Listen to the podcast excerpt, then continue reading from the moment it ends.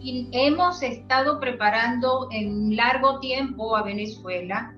En that we Venezuela. are a group of people that have the answers to what what they are searching for. Y en este momento tenemos un grupo de gente que están listos para dar respuestas a las inquietudes.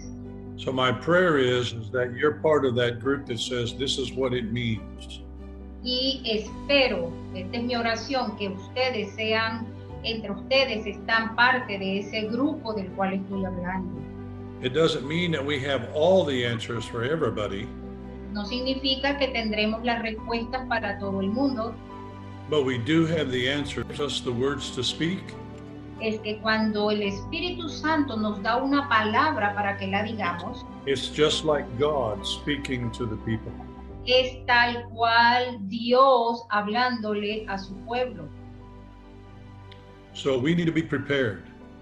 Por eso necesitamos estar preparados. But and how do we be prepared? ¿Y de qué manera nosotros estamos preparados?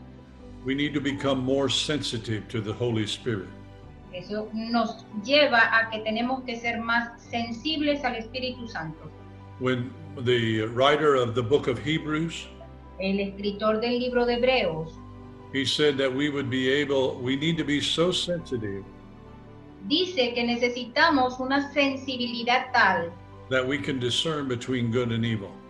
que nosotros podamos discernir entre lo malo y lo bueno.